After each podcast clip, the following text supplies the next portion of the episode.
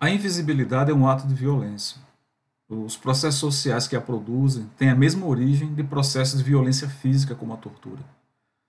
O que se deseja na tortura, por exemplo, usando a perspectiva de Foucault, é a produção da docilidade dos corpos, subjugar os impulsos físico-emocionais e sensoriais à vontade de alguém que não é dono do nosso corpo. De outro lado, o protagonismo é um direito. Como donos dos nossos corpos, podemos manifestar contentamentos, descontentamentos, desejos e clamar, seja segundo o signo de comunicação e linguagem que usemos, seja ele qual for, clamar por justiça e por democracia. Por isso as ditaduras têm tanto ódio pelo corpo. O reduzem à sexualidade. Daí o seu impulso em ver imoralidade e luxúria até onde não existe. Vem luxúria numa criança que dança funk, vem luxúria na esquerda, vem luxúria em tudo.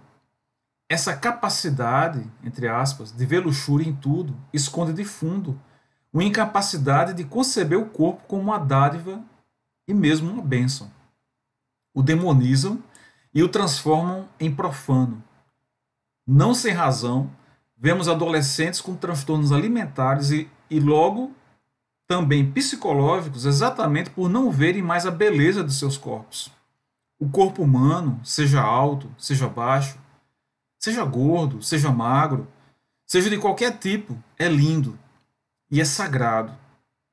E aqui eu uso essa palavra emprestada. O próprio cristianismo chama o corpo de templo. Mas os regimes fascistas o transformaram em signos de uma luxúria que escondem dentro de suas mentes e intenções. A cidade é o palco dos corpos.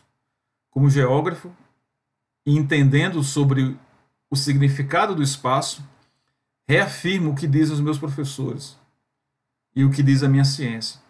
O espaço é um desfile de corpos que se relacionam. As relações sociais travadas apenas se dão porque existem corpos.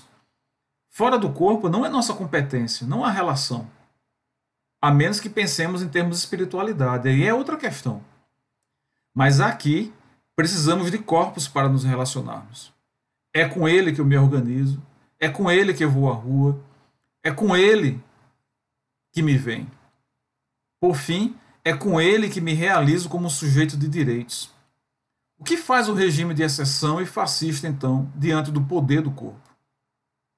Nos termos do processo social, ele o demoniza, ele demoniza e pauta os bons costumes e a defesa da família. Isso tem um apelo especialmente nas teocracias. Mas em termos institucionais, o Estado fascista invisibiliza a diversidade dos corpos.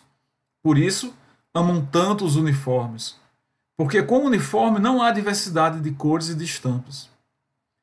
As estratificações sociais, várias, de idade, gênero, etnia, e limitações sensoriais sob o regime fascista, em lugar de conferir cor, são apagadas. O Brasil, por exemplo, segundo dados do IBGE, possui hoje cerca de 31,23 milhões de pessoas com mais de 60 anos.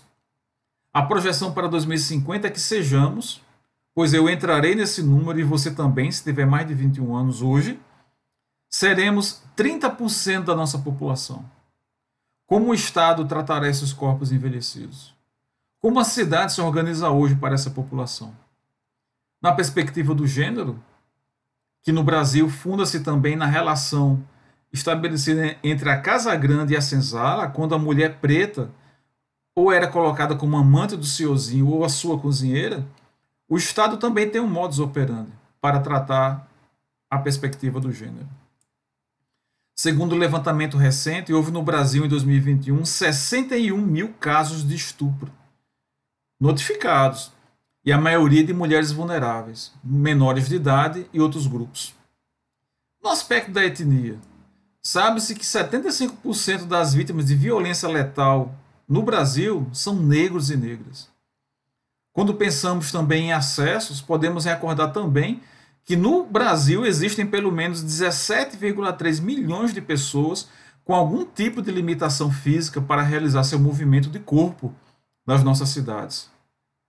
Desse total, 49,4% são idosos. Há outras diferenças de corpo e sensoriais, mas eu fito aqui, findo aqui citando o caso dos autistas. Essa, uma das maiores fontes de ansiedade em quem tem filhos hoje.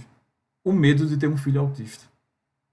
No Brasil, estima-se, segundo o CDC dos Estados Unidos, que faz uma estimativa de um caso para cada 110 pessoas no mundo, em nosso país nós teríamos hoje 2, 2 milhões de pessoas dentro do espectro autista.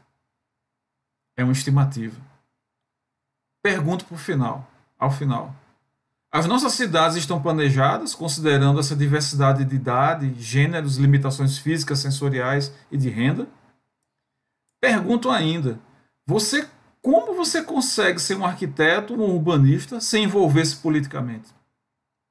As perguntas são retóricas, pois tanto eu como você sabe a resposta. A não ser que eu esteja falando com um fascista em formação. Huh.